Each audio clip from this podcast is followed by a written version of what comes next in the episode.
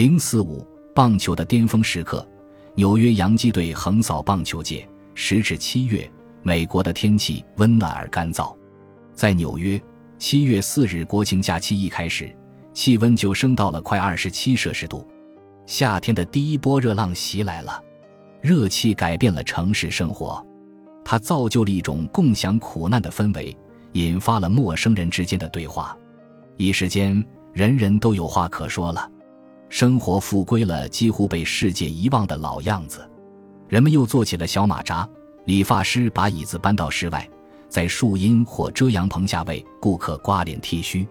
办公室、公寓、酒店、图书馆、医院、学校各处的窗户都大敞着。不管你置身何地，城市的噪声都劈头盖脸地砸向你。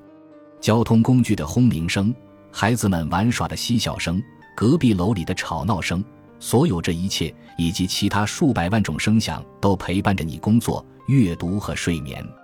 如今，我们会躲进室内逃避城市的躁动，可在二十世纪二十年代，大部分躁动来自你的内心，因为七月四日是星期一。许多工人享受到了为期三天的大周末，这在当时非常新奇了不起，因为大多数人对周末的概念都还不太习惯。在美国，每周平均工作时间从二十年代刚开始的六十小时降到了现在的四十八小时，人们有了更多的闲暇时光，但为期三天的小长假仍然少见，足够让人心花怒放了。几乎所有人都决定尽量充分地利用它。星期五，每一趟列车都满座了。高档酒店博尔曼的客房好几天前就预定一空。《纽约时报》报道，七月四日国庆放假期间，预计将有二百万人要来纽约或者离开纽约。宾夕法尼亚铁路公司额外加开了二百三十五趟车次，帮忙运输人龙。纽约纽黑文哈特福德铁路公司则承诺为向北前往科德角湾和缅因州的旅客安排类似的增开车次。在纽约近郊，据报道，康尼岛在七月三日出现了一百万名游客，达到了有史以来的最高峰。罗卡维和斯塔滕岛的海滩或许也接收了五十多万人。不过奇怪的是，按官方报道，斯塔滕岛的居民大多搭乘渡轮去了新泽西。新泽西的阿斯伯里帕克、长滩和大西洋城都表示出现了不曾见过的大量游客。在大西洋城，星期六、星期日和星期一，木板路景区从早到晚都密密麻麻塞满了人。至于那些不能出城的人，也竭力保持凉爽。很多人去了安装有舒爽空调的电影院，虽说真正的空调当时还不存在，要等到下一个月。空调才在内华达州里诺市的晚报上首次亮相。眼下这一刻，建筑里的人造制冷设备叫凉风机，而不是空调。对于较为节俭的人，百老汇大街上更有开放式的双面车，花上一美分，人们就能随意搭乘，想待多久都行。数百人都这么做了。到了晚上，很多人把床垫拖上防火通道或屋顶，睡在室外。大量的人带着毯子和枕头涌到了中央公园，在星光下扎营。剧作家阿瑟·米勒当时是住在第一百一十大街的十一岁小男孩。多年以后，回忆自己途经露天宿舍下的超现实经历：我和许多其他小孩穿过公园，在几百个人里走来走去。他们有单独来的，也有携家带口的，全都睡在草里，身边放着他们的大闹钟，闹钟的秒针滴答作响。制造出温和而又此起彼伏的杂音，宝宝在黑暗中哭泣，男人在低沉的呢喃，湖边偶有女人传出高音嬉笑声。睡不着的人往往会出门散步，有车的话就开车去兜风。七月三日夜里，新泽西州南奥兰支县的一家旅馆出来了十个人，有六个成年人和四个小孩子，他们挤进了一辆车里。用车主詹姆斯·奇科的话来说，就是他们想出去兜兜风。其中一名乘客凯瑟琳·达米亚诺太太刚学会开车，就问自己能不能练练手。奇科乐意地交出了方向盘。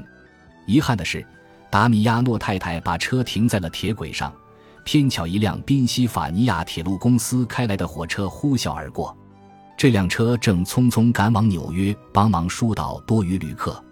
火车以六十五千米的时速撞上了汽车，达米亚诺太太和四个孩子当场身亡，另外两名成年人也都没了命。两人伤势严重，只有齐科先生成功跳出了车外。一辆车出事故死了七个人，大概算是当时最惨痛的车祸了。达米亚诺太太的丈夫加了一整个晚上的班，并不知道自己的妻子和孩子出门了。第二天早晨才知道自己全家人都没了。值得指出的是，所有这一切都发生在二十多摄氏度的夜间。夏天还没过完，在全美大部分地区，接下来温度和湿度会攀升到更叫人难受的高度，还有更多人会死掉。七月四日是星期一，热乎乎的天气和假日气氛为洋基体育场带来了大群观众。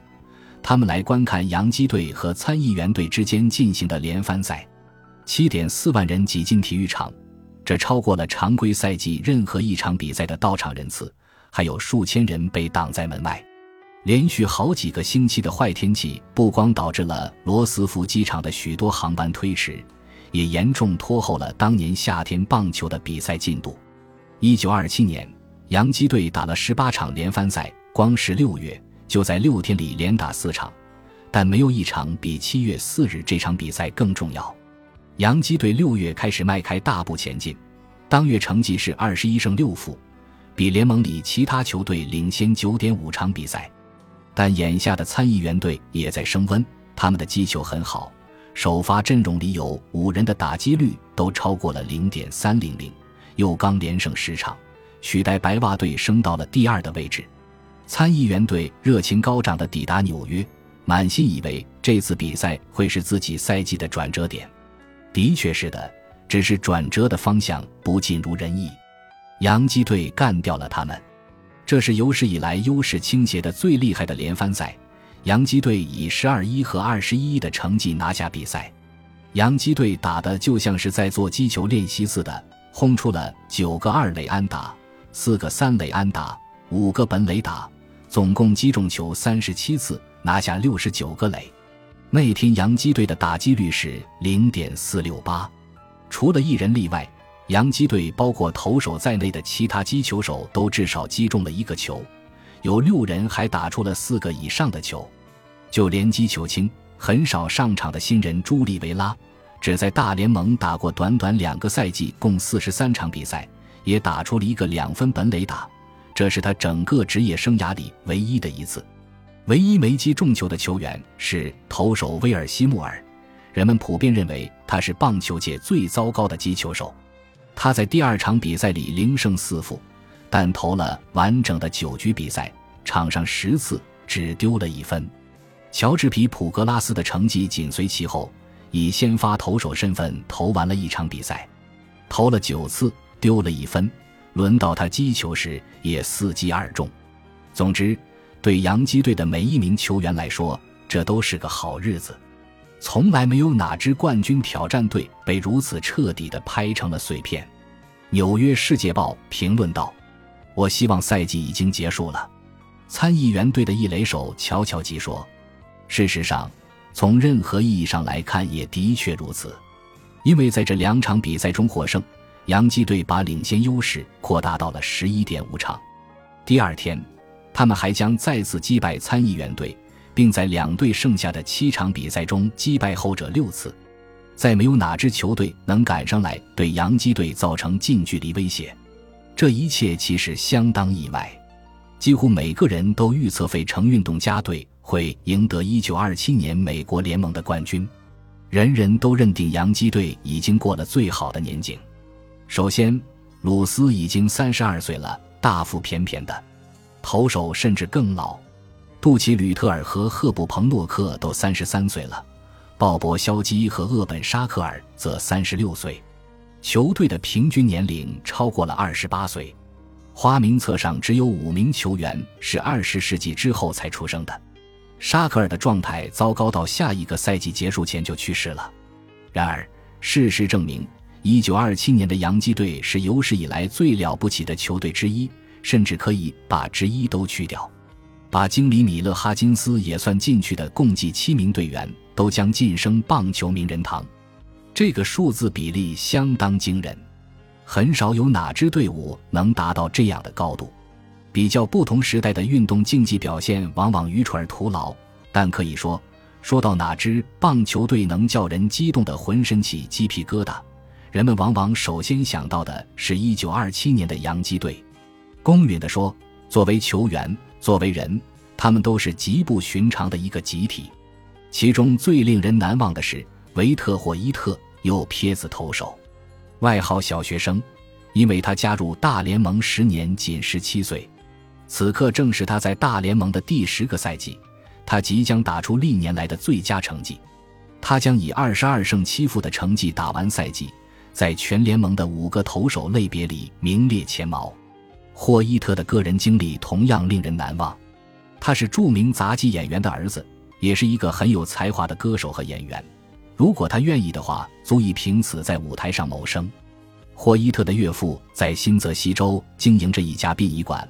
霍伊特有时会去帮忙把尸体从曼哈顿的停尸房取出来，送到新泽西去下葬。有时，霍伊特会在比赛期间把运尸车停在杨基体育场，打完球再去运尸体。